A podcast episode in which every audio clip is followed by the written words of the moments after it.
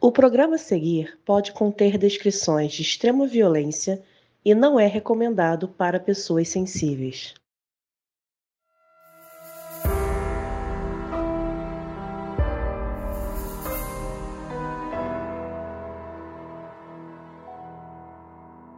Quando se fala de jornalismo brasileiro, é difícil não mencionar Tim Lopes. Dono de um carisma único e de uma predisposição natural para contar histórias, ele é uma das maiores referências que a gente tem até hoje dessa profissão. O Tim gostava de abordar questões sociais, de falar de pessoas marginalizadas, e ele dava voz a essas figuras, custe o que custasse. Eu sou a Carol Moreira. Eu sou a Mabê. E essa é a história do cruel assassinato do Tim Lopes.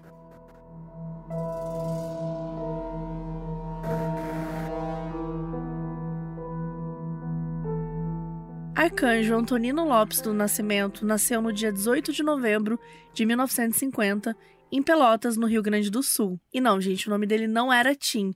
Daqui a pouco a gente vai explicar de onde que veio esse apelido aí. O Arcanjo vinha de uma família bem extensa. O pai dele era tenente da polícia e a mãe era professora. Ao todo, eles tinham 12 filhos, e o Arcanjo era o quarto. A família passava por muitas dificuldades financeiras e quando ele tinha 8 anos, a família se mudou para o Rio de Janeiro, para a capital, e eles passaram a viver na comunidade da Mangueira. Eles tinham uma vida bem humilde, moravam numa casa com três cômodos e que precisava comportar muitas pessoas, mas eles sempre davam um jeito de se virar. Desde jovem, o arcanjo sempre foi muito carismático, muito curioso. Ele conversava muito com as pessoas, ele era muito bem quisto, sabe? Ele tinha facilidade de se comunicar. E ele desenvolveu um amor muito grande pela escola de samba da Mangueira, porque era um grupo que ele presenciava ali o dia a dia, né? Ele sempre estava perto. E o arcanjo também tinha um olhar muito atento para realidades sociais, né? Então, ali do contexto que ele vivia, né? Ele presenciou muita violência, muitos crimes, né? Então, tudo isso deixou ele muito preocupado e atento com questões sociais. Quando ele era adolescente, lá nos anos 60, ele percebeu muita exclusão social que o pessoal da Mangueira e de outras comunidades também sofriam. E ele começou a estudar mais sobre essas questões. E foi aí que surgiu a vontade dele fazer jornalismo e virar um repórter que denunciasse essas injustiças. E aí, dito e feito, ele cursou jornalismo na Faculdade Hélio Alonso.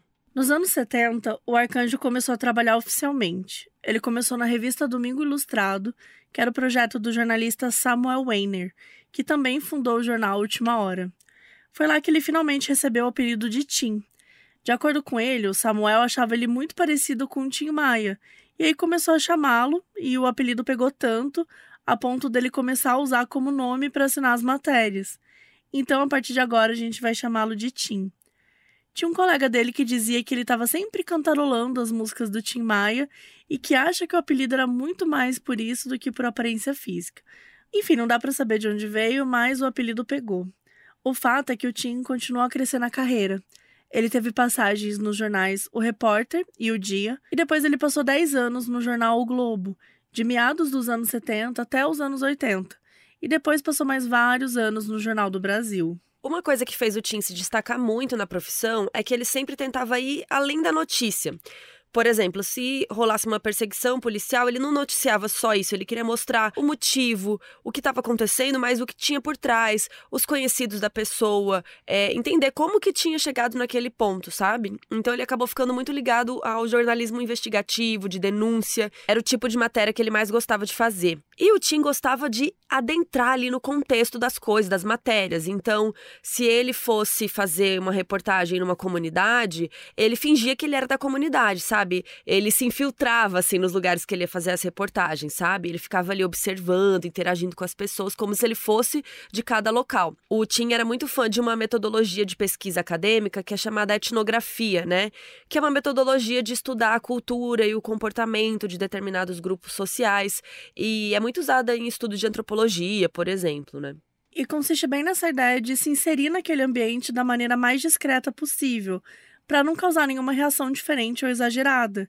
Né? Não é para ele se destacar ali, e sim para ele observar as dinâmicas daquele grupo, para ele estar tá ali sem ninguém saber que ele tá e ver essas dinâmicas ali no dia a dia sem interferência externa. E ele aplicava esse conceito nas reportagens dele. Então, se ele ia falar sobre trabalhador de obras, ele usava roupa né, que, que os trabalhadores de obras usavam, é, e assim por diante. de tal forma que isso ajudava ele a conseguir informações de maneira mais natural. É, ninguém desconfiava que ele estava ali para fazer uma matéria, né? Então você acaba desabafando, Exato. né? Falando uma história, uma fofoca.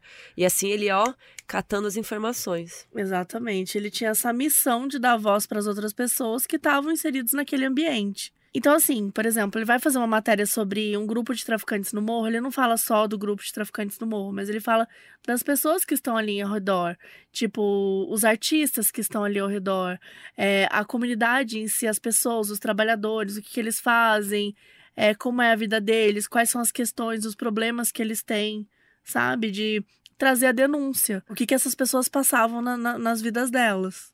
É, o Tim acreditava muito que as políticas públicas e as instituições governamentais tinham abandonado aquelas pessoas, né, ali da, das comunidades e tal. E, por consequência, ele achava que elas ficavam à mercê dos traficantes.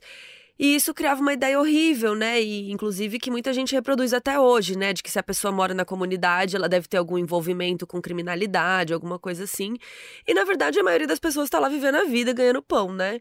Então ele também queria relatar essas coisas, sabe? Uma vez ele fez uma matéria sobre um coral de jovens dentro de uma comunidade e eles usavam a música como ferramenta social para tentar conscientizar sobre a violência que rolava ali.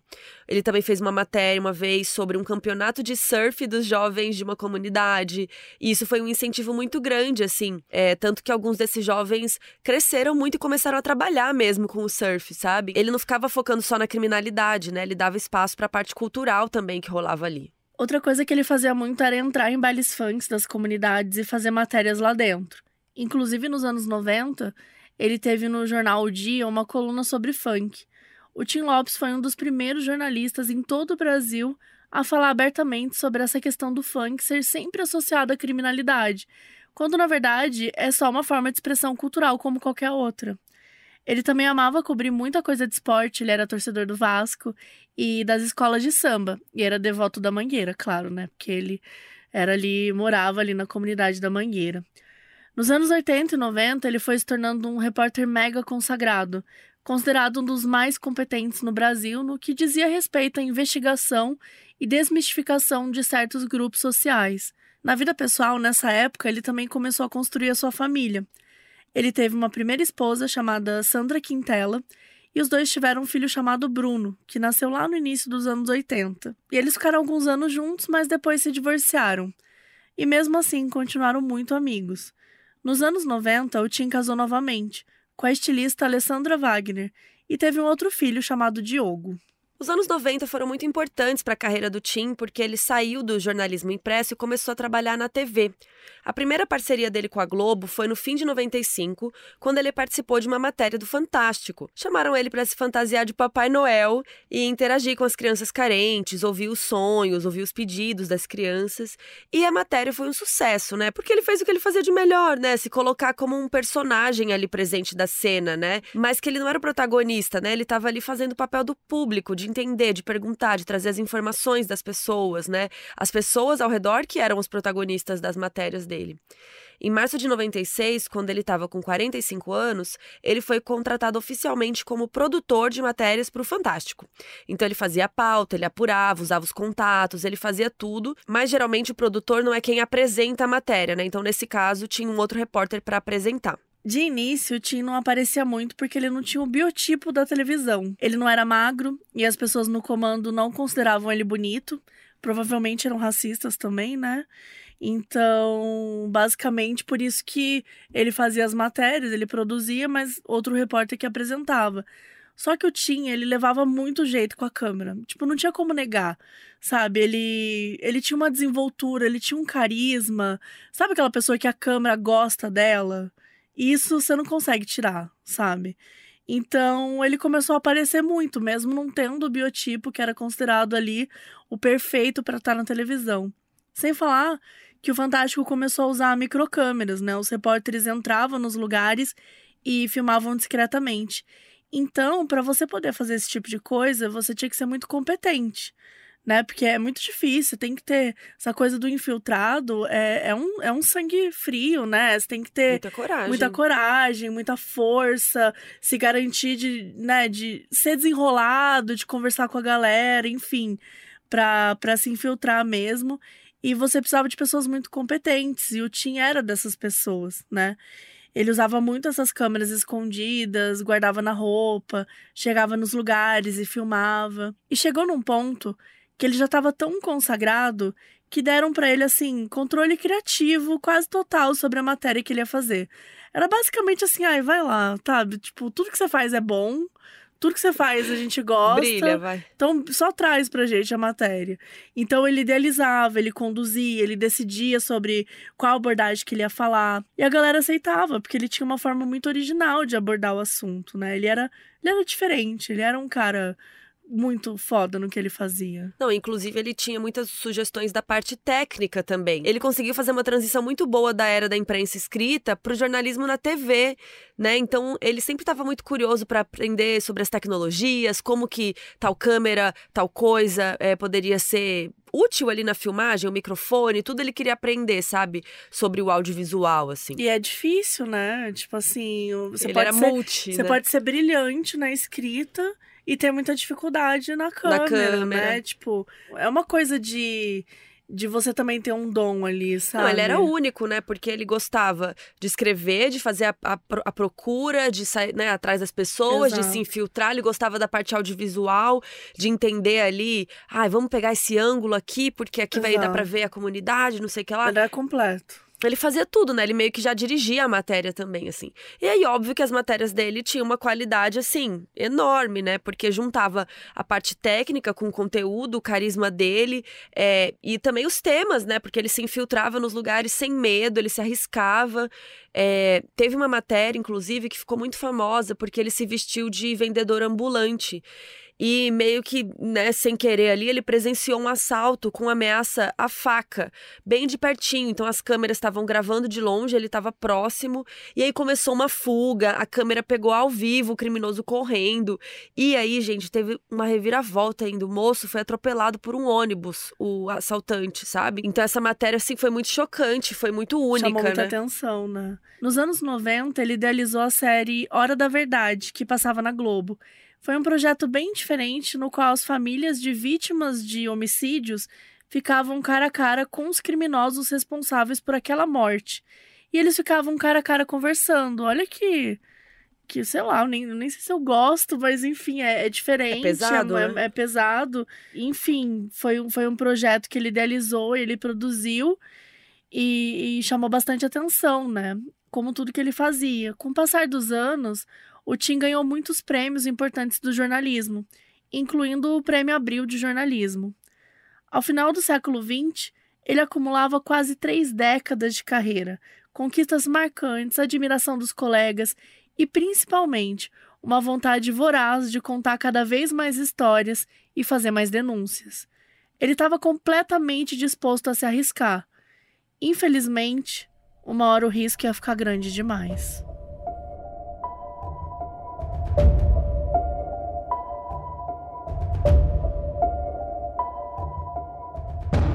O início dos anos 2000 foi bem agitado para o Tim. Ele tinha acabado de completar 50 anos e estava cheio de energia para criar matérias interessantes e, claro, socialmente relevantes. Em 2001, ele ganhou o Prêmio ESSO, que é considerado um dos principais prêmios de jornalismo, talvez o principal, né, do Brasil. Ele ganhou por uma matéria chamada Feirão das Drogas, que ele usou uma microcâmera, né, para gravar traficantes vendendo drogas ao ar livre, chamando as pessoas na rua, falando opções, falando preços, como se estivessem vendendo fruta na feira, assim. E nessa matéria, ele conseguiu filmar os rostos das pessoas, dos traficantes, e isso ajudou na identificação da polícia, então eles conseguiram encontrar e prender alguns deles. Outro trabalho importante do Tim nessa época foi quando ele queria denunciar os maus tratos de dependentes químicos que eles estavam sofrendo em clínicas de reabilitação. O que, que ele fez então?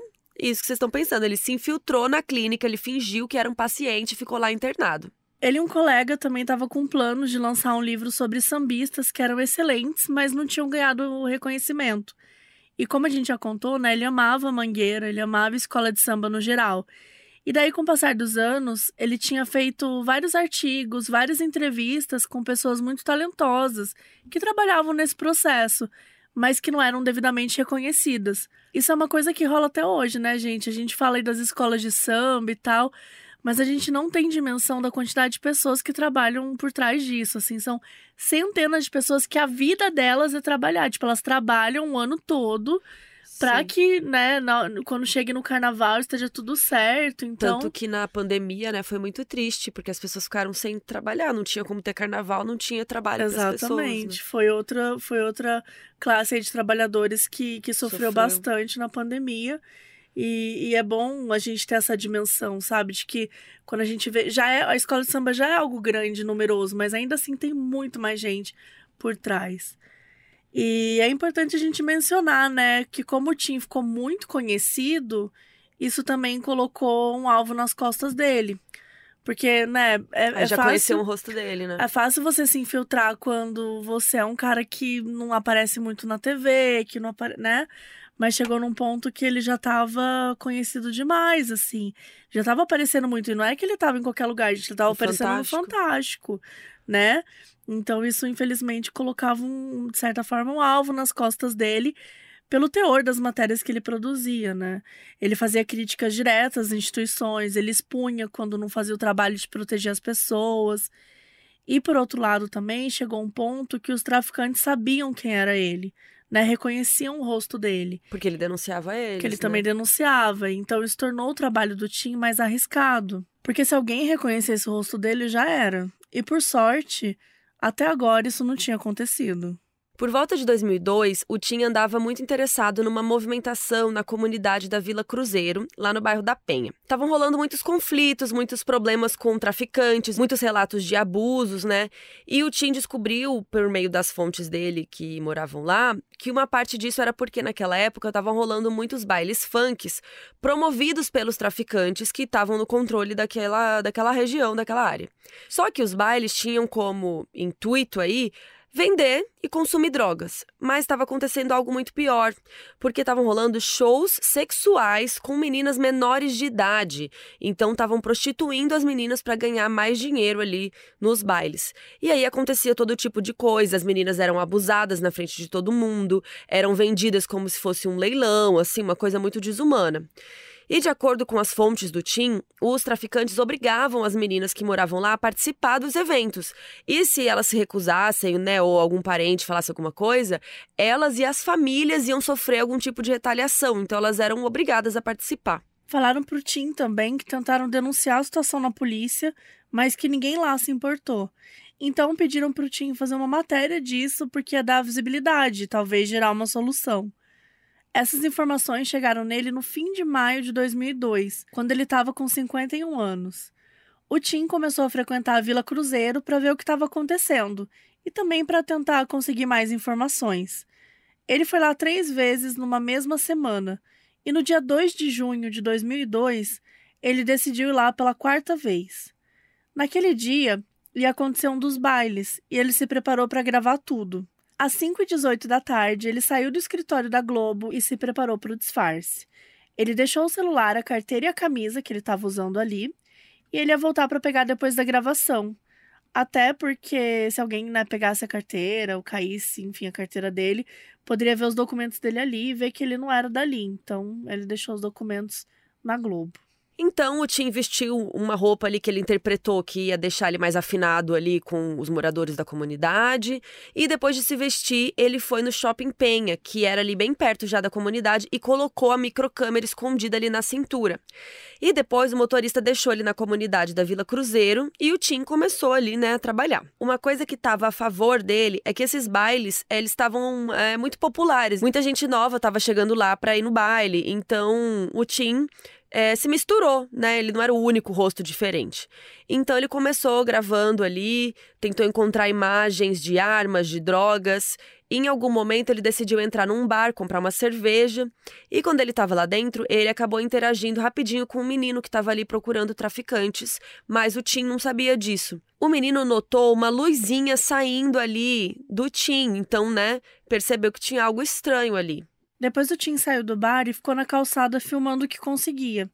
Ele pegou imagens de traficantes vendendo drogas e de pessoas andando de moto com armas nos braços. E logo em seguida ele foi abordado por dois homens que estavam por ali: o André da Cruz Barbosa e Maurício de Lima Matias. Os dois eram traficantes e atendiam pelos apelidos de André Capeta e Boizinho. Foi para eles que o menino foi contar que tinha uma luz estranha na mochila do Tim, e eles desconfiaram que pudesse ser uma câmera. Os dois começaram a confrontar o Tim, perguntaram o que ele estava fazendo ali, por que estava gravando. Eles não sabiam que ele era repórter. Acharam que era algum morador da comunidade que, sei lá, poderia agir como informante para a polícia. E foi aí que o Tim explicou que era jornalista da Globo. Pediram as credenciais dele para provar, mas ele não estava com elas ali, né? Justamente para não ser descoberto. Então André Capeta e o Boizinho é, agrediram o Tim e deixaram ele parado ali para não fugir e ficaram pensando no que fazer. Então eles usaram rádio para chamar o líder daquela gangue. E o nome do líder era Elias Maluco.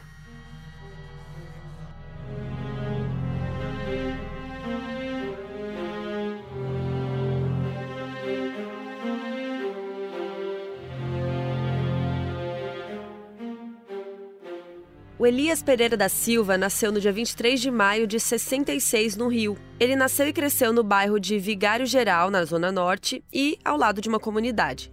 E desde jovem ele foi exposto a muita violência ali naquela área, né? Como muitas pessoas passavam ali na comunidade. Inclusive em 93 aconteceu a chacina do Vigário Geral, que foi uma coisa muito brutal e a gente vai dar uma resumida, né? Mas vocês já sabem aqui, a gente já contou como esse tipo de massacre funciona, né? Infelizmente é comum. Enfim, bem resumidamente, aconteceu no dia 29 de agosto de 93, um grupo de extermínio formado por 36 homens armados e encapuzados a maioria era provavelmente de policiais, eles saíram atirando e matando um monte de gente de forma aleatória, né? Foram mortas 21 pessoas naquela noite. E eram pessoas aleatórias, entraram numa casa, mataram oito pessoas de uma mesma família.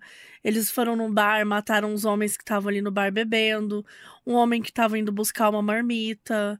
Eles espalharam o terror pela rua. E segundo relatos da época, a chacina teria sido uma resposta, uma vingança, depois de um grupo de traficantes daquela região ter executado quatro policiais no dia anterior. Dos 52 policiais acusados formalmente no massacre, apenas sete policiais foram condenados e três deles foram absolvidos em outro julgamento.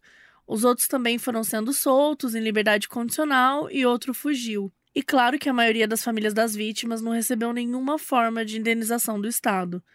O massacre fez com que o Brasil fosse acusado de violação dos direitos humanos pela OEA, a Organização dos Estados Americanos. Enfim, isso é só para vocês saberem como é que Vigário Geral era um palco de muitos conflitos. Ainda mais porque nos anos 90, Vigário Geral era considerado um dos QGs do Comando Vermelho, que, para quem não sabe, é uma das maiores facções criminosas do Brasil. Eles foram formados em 1979 e desde então se tornaram líderes no tráfico de drogas. E foi por volta dessa época que o Elias acabou entrando para a facção. E como era tradição ali, ele recebeu um apelido, né? E o apelido dele virou Elias Maluco. Em 96, ele chegou a ser preso por tráfico de drogas e cumpriu três anos e alguns meses de pena. E aí ele foi crescendo na facção ao ponto de ser considerado um dos maiores traficantes do Rio de Janeiro, dos mais perigosos, né?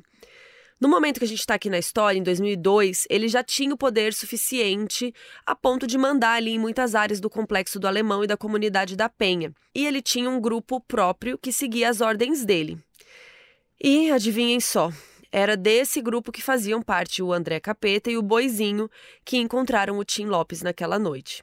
Quando os dois ligaram por Elias Maluco, ele estava no complexo do Alemão. Lembrando que tem esse nome porque é um único complexo que agrega várias comunidades. E naquela noite o Elias estava na da grota. Eles explicaram que tinham encontrado o Tim e que ele era jornalista, né, que estava filmando tudo ali. E aí o Elias mandou eles aguardarem porque ia mandar um carro que levasse eles e o Tim até ele. Então os dois ficaram esperando, e aí chegou um Fiat Palio, e o André Capeta e o Boizinho amarraram as mãos do Tim Lopes e deram tiros nas pernas dele, para que ele não conseguisse fugir. O Tim foi jogado dentro do porta-malas e levado num percurso até o complexo do Alemão. Era um tipo de estrada num terreno montanhoso que ligava as comunidades. E o Tim estava completamente indefeso, né, gente? Ele tinha levado o tiro, estava amarrado, ele não tinha como nem como elaborar uma maneira de fugir. Ele não estava com celular, não tinha como se comunicar é, com ninguém. Assim que eles chegaram na grota, o Elias maluco já estava esperando ansioso para ver o Tim. Ele considerava a captura dele como um troféu, uma prova de que nada escapava dele e do seu time. Eles sabiam que o Tim era jornalista, porque ele contou, mas eles não sabiam que ele era o jornalista, né? Que ele sempre estava infiltrado nas comunidades e que era ele que estava expondo várias coisas do tráfico, né? Então, junto com Elias estavam outros traficantes e um deles se chamava Cláudio Orlando do Nascimento, que tinha o apelido de Ratinho. Lembram que a gente contou da, do feirão das drogas, né, que mostrava os traficantes vendendo no meio da rua? Essa matéria fez a polícia prender muita gente e tal. Então, esse ratinho aí foi um dos traficantes que foi preso. Então, ele sabia exatamente quem era o Tim Lopes. E que, na cabeça dele, né, ele foi o responsável por mandar ele para a prisão. E aí o ratinho, quando percebeu quem era o Tim, começou a dizer que eles precisavam matá-lo, porque ele que tinha ferrado o esquema de vendas, porque vários traficantes foram presos, então estava entrando menos dinheiro. Ficou todo mundo discutindo até que decidiram levar o Tim para um vale que ficava nas redondezas. Era tipo uma floresta mesmo, tinha várias árvores, era um lugar que eles usavam para torturar e matar pessoas. Não se tem a noção exata de que horas da noite era, mas estimam que era entre 10 horas da noite e meia-noite. E foi um grupo enorme, assim. Tem relatos que apontam que tinha 20 pessoas lá presenciando tudo. Dessas 20, a gente sabe que pelo menos 9 se engajaram em torturas contra o Tim. Entre esses nove era o Elias Maluco, o André Capeta e o Boizinho, né, os dois que encontraram ele e levaram o Tim, o Ratinho, que é esse que tinha sido preso por conta da matéria do Tim, que queria vingança, e mais cinco criminosos, cujos apelidos eram Xuxa, Zeu, Primo, Cadê e Frei. Eles amarraram o Tim numa árvore e começaram a agredi-lo de várias formas. O Tim gritava e implorava para não matarem ele, mas ninguém deu bola. Eles ficavam brincando, simulavam um julgamento, perguntavam se era para agredir desse jeito ou não, se era para matar ou não. Era uma tortura horrível. O Ratinho foi um dos que mais participou de tudo, ele era o mais vocal sobre querer matar o Tim logo, né? Imagino que por por ele achar que ele tinha sido preso e tal, por causa disso. Chegou uma hora que eles pegaram um cigarro e colocaram nos olhos do Tim para queimar. E aí o Elias Maluco pegou uma espada tipo de samurai assim e foi cortando os membros do Tim. Cortaram as mãos, os pés, partes dos braços. Eles foram torturando ele lentamente, né, e muito brutalmente. E o Tim acabou falecendo. E depois disso, ainda colocaram o corpo dele dentro de pneus e aí colocaram diesel e incendiaram para se livrar das evidências. O traficante Zeu, que ficou responsável por atear o fogo. Essa técnica aí é chamada de microondas, é algo muito comum que algumas facções criminosas fazem para apagar os vestígios das vítimas e tal. E assim, aos 51 anos, um dos maiores jornalistas do Brasil foi assassinado de maneira covarde.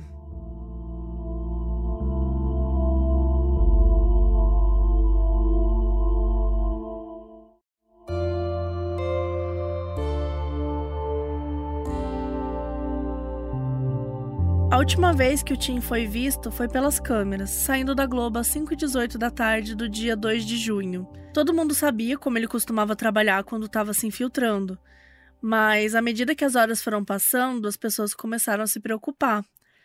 Ele tinha combinado um ponto de encontro com um motorista meia-noite numa entrada da Vila Cruzeiro. Quando o Tim não apareceu, o motorista ligou para a Globo e avisou. Naquela madrugada, a esposa do Tim também ligou para a Globo para avisar que o marido não tinha voltado. No início do dia 3 de manhã, as pessoas começaram a entender que ele estava desaparecido. E começou uma mobilização muito grande entre os jornalistas da Globo. Todo mundo começou a conversar com as suas fontes e tentou encontrar informações. O caso foi designado para a polícia, que começou a investigar imediatamente. Quem ficou responsável pelo caso foi o detetive Daniel Gomes, que trabalhava na 22ª Delegacia de Polícia do bairro da Penha. Por volta das 11 da manhã, um advogado da Globo foi junto com o motorista na delegacia e explicaram o combinado da noite anterior e que o Tim não tinha aparecido. Então, o detetive Gomes definiu que a prioridade era ir lá na comunidade da Vila Cruzeiro e descobrir se alguém tinha informações. Conversando com pessoas ali da comunidade, a polícia descobriu que um homem tinha estado ali na noite anterior e que foi abordado e levado por dois traficantes da área. Tava rolando bastante agitação no dia, as pessoas ouviram conversas de que o homem tinha sido morto, e com a presença da polícia, alguns ficaram com medo de falar, né? Imaginando que era alguém muito importante. Aí alguns moradores orientaram os policiais e eles chegaram a subir o morro e encontraram um lugar que tinha sangue e pneus queimados. Fizeram um teste de DNA e pediram amostras da família do Tim para comparar, mas esse primeiro teste deu incompatível para o Tim Lopes. O que não mudou em nada as investigações, porque os traficantes estavam usando muito essa técnica que a gente explicou do micro-ondas, né? Então eles matavam as pessoas e colocavam lá naquele mesmo lugar, então provavelmente era outra vítima ali. Enquanto rolavam as investigações, a imprensa brasileira se debruçou completamente sobre o caso. Vários repórteres cobriram as idas da polícia na comunidade, subiram junto com eles também começou a rolar inúmeros protestos de associações de jornalismo, tanto brasileiras quanto mundiais, pedindo que o Tim fosse encontrado e os seus captores punidos. Nessa época, né, na primeira semana, ninguém tinha certeza ainda se o Tim estava vivo ou morto. Então tinha uma esperança, né, de muita gente de que ele só tivesse, entre aspas, né, sido sequestrado, mas que ele tivesse vivo, que ele pudesse ser liberado, enfim, que ainda pudessem vê-lo vivo. A esposa dele, Alessandra, apareceu no Jornal Nacional implorando para que o Tim fosse devolvido com segurança. Nesse mesmo dia, o filho dele, né, do primeiro casamento, o Bruno, escreveu uma carta pedindo a mesma coisa, e essa carta foi exibida no jornal. O Bruno tinha 19 anos na época. A esperança continuou muito forte até que, depois de uma semana, no outro domingo, veio a notícia. Era dia 9 de junho e a polícia conseguiu capturar cinco suspeitos numa área próxima da Vila Cruzeiro. Desses cinco, dois foram reconhecidos como membros da gangue do Elias Maluco: o Fernando Sátiro da Silva, que tinha o apelido de Frei, e o Reinaldo Amaral de Jesus, o KD. Eles deram depoimento, um depoimento bem longo, e eles contaram tudo. Contaram que o Tim foi pego na Vila Cruzeiro, foi jogado num carro, levado para o alemão, que foi torturado, é, torturado por várias pessoas, incluindo eles próprios, e no fim foi morto pelo Elias. Como era domingo, esse furo já foi ao ar no Fantástico, que na época era apresentado pelo Zeca Camargo, e ele anunciou a morte como sendo a notícia que a Globo não gostaria de dar. E naquele mesmo dia, a polícia do Rio de Janeiro anunciou que capturar o Elias Maluco era uma prioridade. No dia seguinte, na segunda, dia 10, o Jornal Nacional foi em homenagem ao Tim, Meia hora do jornal foi dedicado à memória dele e contou também com depoimentos de colegas jornalistas falando sobre ele. E no fim do jornal, a câmera saiu do William Bonner e mostrou todos os membros da redação do programa ao fundo, todo mundo de preto. O jornal acabou com todo mundo aplaudindo o Tim.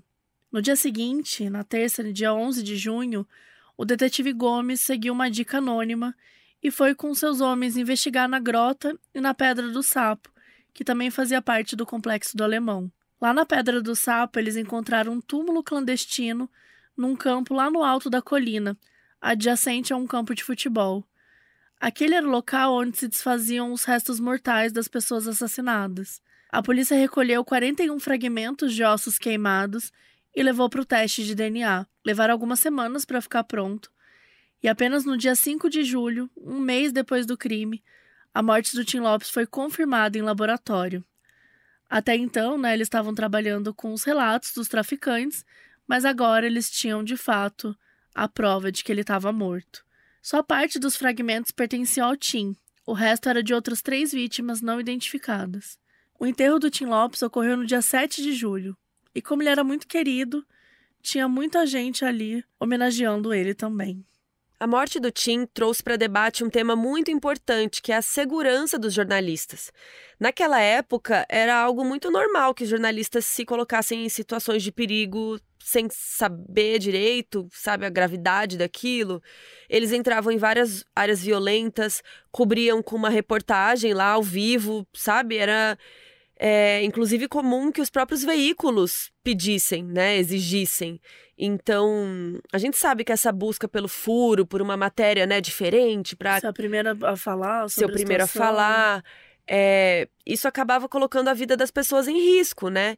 Então, né, fazer uma reportagem era mais importante do que a vida do jornalista, às vezes, né? E os próprios jornalistas não questionavam tanto isso, não se falava sobre, né? Era muito assim, ah, é parte do trabalho. Então a pessoa ia lá e fazia. E a morte do Tim levantou essa discussão. Inclusive, algumas pessoas falavam de uma maneira muito absurda, é, falando do tipo, ah, mas ele que quis se infiltrar, sabe? Então, um absurdo Como isso. se ele pedisse para isso acontecer. É, claro que não. E foi por conta desse tipo de comentário que o Sindicato dos Jornalistas Profissionais do município do Rio de Janeiro lançou uma carta aberta para o público com o nome de Por que o Tim estava lá? No texto, eles disseram que o Tim era um repórter que valorizava os direitos humanos e que lutava por eles a todo custo. Se os moradores de comunidades pediam ajuda a ele, ele não negava. Falaram que não iam deixar a morte do Tim servir como argumento para um revanchismo, do tipo, ai, tem que entrar na comunidade e matar todo mundo. Disseram para as pessoas não se enganarem achando que era um conflito de ricos contra pobres. E sim que todo mundo sofre com a violência, inclusive a maioria das pessoas que estão lá nas comunidades à mercê dos criminosos. Pessoas que o Tim protegia quando ninguém mais tentava. Disseram também que a realidade do tráfico de drogas só é de conhecimento da população e até da polícia, porque os jornalistas que vão lá para trazer a história a público. E que esse tipo de comentário não ajudava em nada. Já atualmente, agora em 2023, o Ivan Blas, que é tenente-coronel da PM, contou em uma entrevista que a morte do Tim mudou muitas questões de segurança pública no Rio de Janeiro. Antes não se falava sobre os jornalistas que chegavam e ficavam lá é, grudados nos policiais, né, filmando a, a ação ali. Hoje em dia tem vários procedimentos, tem uma certa distância que se pode alcançar, tem que usar colete à prova de balas, várias coisas assim, para garantir ou tentar garantir que não haja fatalidades, né? Além disso, muitos jornalistas pararam de se sentir seguros para ter um nível de envolvimento tão intenso. O Caco Barcelos mesmo, ele era muito amigo do Tim. E na época que ele morreu, ele estava escrevendo um livro-reportagem sobre o Comando Vermelho e ele conseguiu conversar com vários criminosos que estavam em posição de destaque né, no Comando Vermelho. Hoje em dia, menos jornalistas se sentem seguros para estar assim então no olho do furacão. Sem falar que a execução do Tim foi vista por muitos como um aviso, né?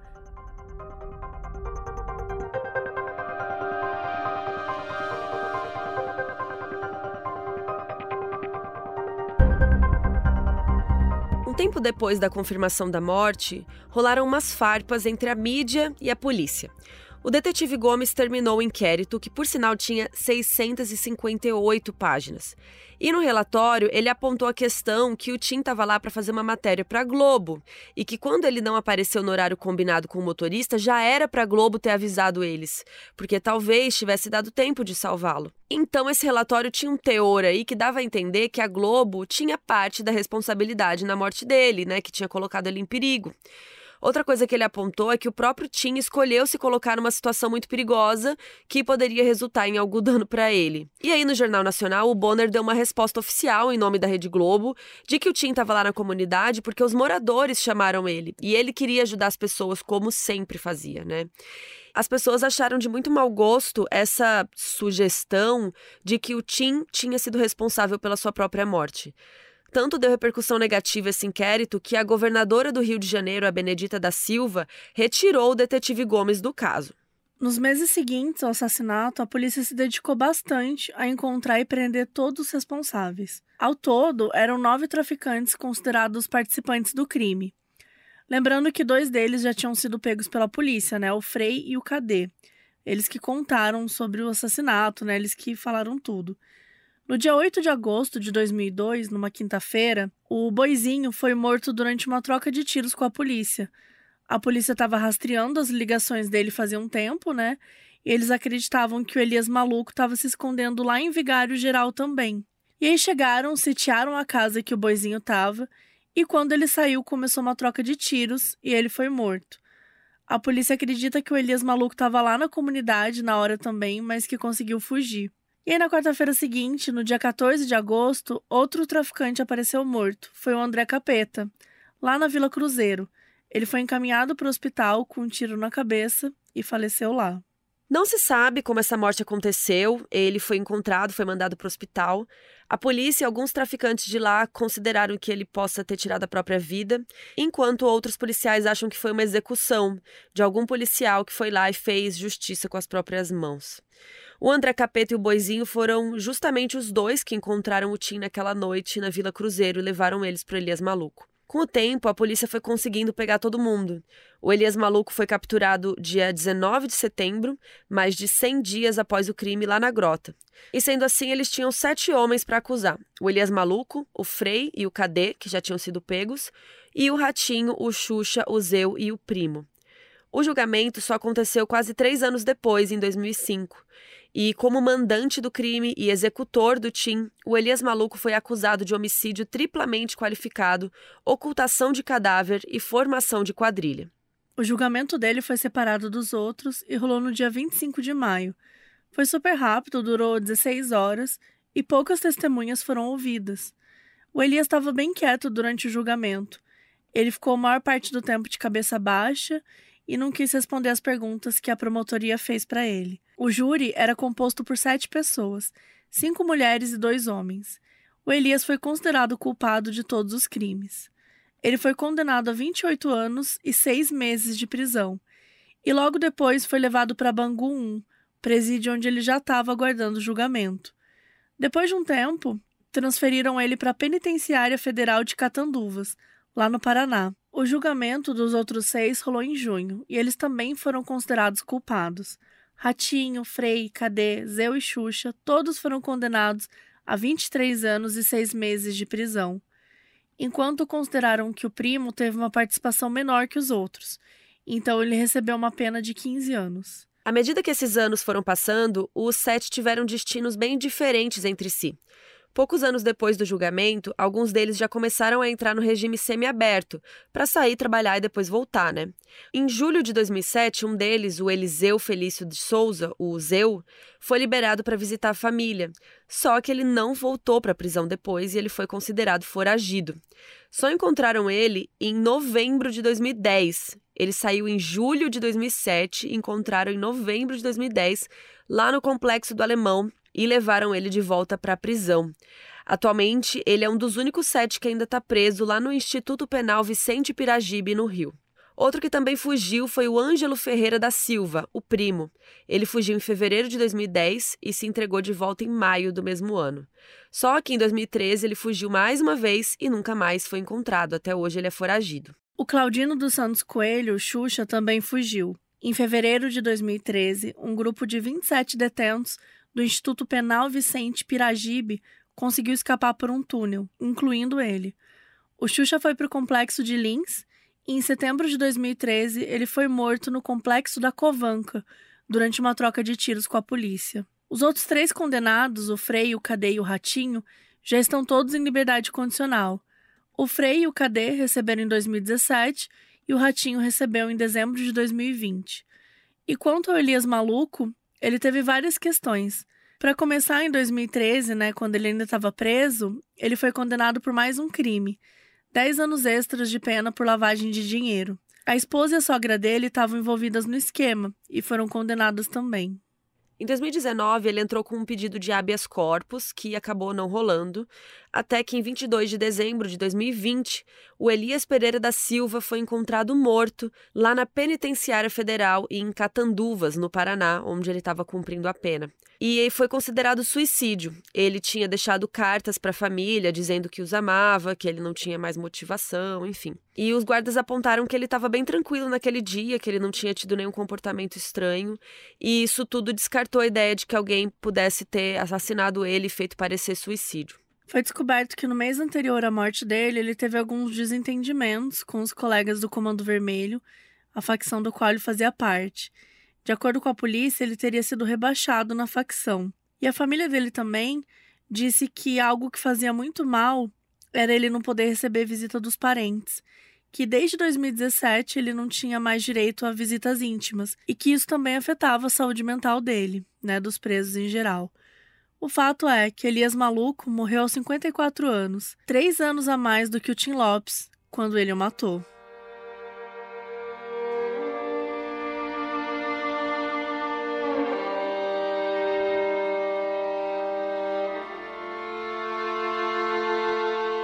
Hoje em dia, uma das pessoas que mais luta para manter viva a memória do Tim é o seu filho, o Bruno Quintela, o filho do primeiro casamento.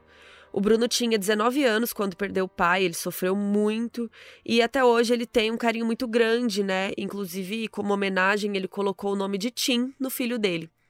O Bruno se tornou jornalista e roteirista e ele se inspirou muito na trajetória do pai. Ele também decidiu ir por esse caminho de jornalismo de denúncia, né? Em 2011, ele fez parte de uma cobertura no Complexo do Alemão que ganhou o Emmy Internacional de Melhor Reportagem. Em 2013, quando ele já estava com uns 30 anos, ele concebeu e roteirizou o documentário Tim Lopes História de Arcanjo. É um filme documental que foca muito na vida pessoal do Tim, né? Conta com muitos relatos de pessoas que conheciam ele, que viveram coisas com ele. O documentário foi dirigido pelo Guilherme Azevedo e ganhou o prêmio de melhor documentário no Festival do Rio. Agora, em 2023, já com 40 anos, o Bruno lançou uma série documental chamada Onde está Tim Lopes? São quatro episódios e tem uma pegada bem parecida com um filme. Conta muitos relatos de pessoas que conheceram ele. Dá para perceber que esses docs foram a maneira que ele encontrou para preservar as memórias e a essência do pai, contar quem ele foi e como ele viveu foi mais uma homenagem, porque nem fala sobre o assassinato, sabe? Fala sobre ele em vida, fala sobre o trabalho, as reportagens, quem ele era, né? Então, assim, realmente foi uma forma dele trazer a, a parte mais in incrível do pai dele, né? A parte mais bonita. E aproveita para falar também sobre as vidas que foram mudadas pelo Tim. Mostra algumas pessoas da, de comunidades, né? E até colegas jornalistas que contaram suas experiências com ele, porque o jeito dele de fazer jornalismo era muito importante para a profissão. Era muito diferente, né? A gente falou aqui, era original, era único, era uma coisa do Tim Lopes. E o Bruno resumiu dizendo que o jornalismo do pai dele era de denúncia. Ele não queria só noticiar que uma pessoa estava passando fome. Ele queria entender o porquê daquela pessoa estar tá passando fome. Ele queria entender porque ninguém fazia nada a respeito. Ele ia além, né? Ambos os documentários estão disponíveis no Globoplay. Um dado bem triste para vocês é que o Brasil é considerado um dos países mais perigosos do mundo para ser jornalista. Segundo a Federação Nacional dos Jornalistas, a FENAGE, só em 2021 foram 430 denúncias de agressões a jornalistas. Essas agressões são de todos os tipos, incluem ataques físicos, verbais, virtuais, descredibilização e o pior pesadelo de qualquer comunicador, gente a censura. Dessas 430 denúncias, um terço foram contra o ex-presidente Jair Bolsonaro. Ele recebeu 147 denúncias de descredibilização da imprensa e agressão verbal. Todo ano, a FENAGE faz o relatório da violência contra jornalistas. De acordo com esse relatório, entre 95 e 2018, 64 comunicadores de mídia foram mortos no Brasil. De acordo com a ONG Repórteres Sem Fronteiras, o Brasil foi o quarto país com mais assassinatos de jornalistas em 2022, com três mortes. Só perdeu para o México com 11 assassinatos, Ucrânia com oito e Haiti com seis. A gente divide a posição com o Iêmen e a Síria, cada um com três mortes também. Uma grande vergonha. Eles também fizeram uma amostragem de mortes por país nos últimos 20 anos de 2003 a 2022, um total de 1.668 jornalistas foram mortos no mundo. Aqui no Brasil, foram 42 mortes nesses 20 anos. Outra coisa que os Repórteres Sem Fronteiras avisou é que nunca houve no mundo tantos jornalistas presos quanto no relatório mais recente de 2022. Um recorde de 533 profissionais foram presos por exercerem sua profissão. Aqui no Brasil, uma medida bem importante foi criada pela Abragi em 2017. É o programa Tim Lopes, responsável por catalogar as mortes de jornalistas no Brasil. Sempre que um jornalista é assassinado, eles vão lá, apuram, pesquisam, descobrem como foi e o que poderia ter tornado a situação mais segura. Depois eles criam e disseminam conteúdos a respeito, para garantir que os jornalistas estejam mais seguros. Lá no nosso site, né, no modusoperandipodcast.com, a gente sempre coloca no episódio várias informações, imagens, obras relacionadas, e lá a gente vai colocar o link do projeto para vocês acessarem e se informarem. Depois de todos esses dados, acho que vocês conseguem entender por que é tão importante a gente contar histórias como a do Tim Lopes. De acordo com a ONU, 21 milhões de pessoas não têm o que comer todos os dias no Brasil e mais de 70 milhões de pessoas passam insegurança alimentar aqui. Num país assim, o Tim Lopes teve a ousadia de se importar com os marginalizados, com as pessoas que as instituições que deviam protegê-los os abandonaram ele teve coragem de lutar pelas pessoas com as ferramentas que tinha. Infelizmente, no meio do caminho, foi assassinado de forma brutal. A perda é imensurável, mas o legado dele está intacto em todas as suas reportagens e produções, além de vivo nas memórias daqueles que o amavam. Por mais jornalistas e mais humanos como Tim Lopes.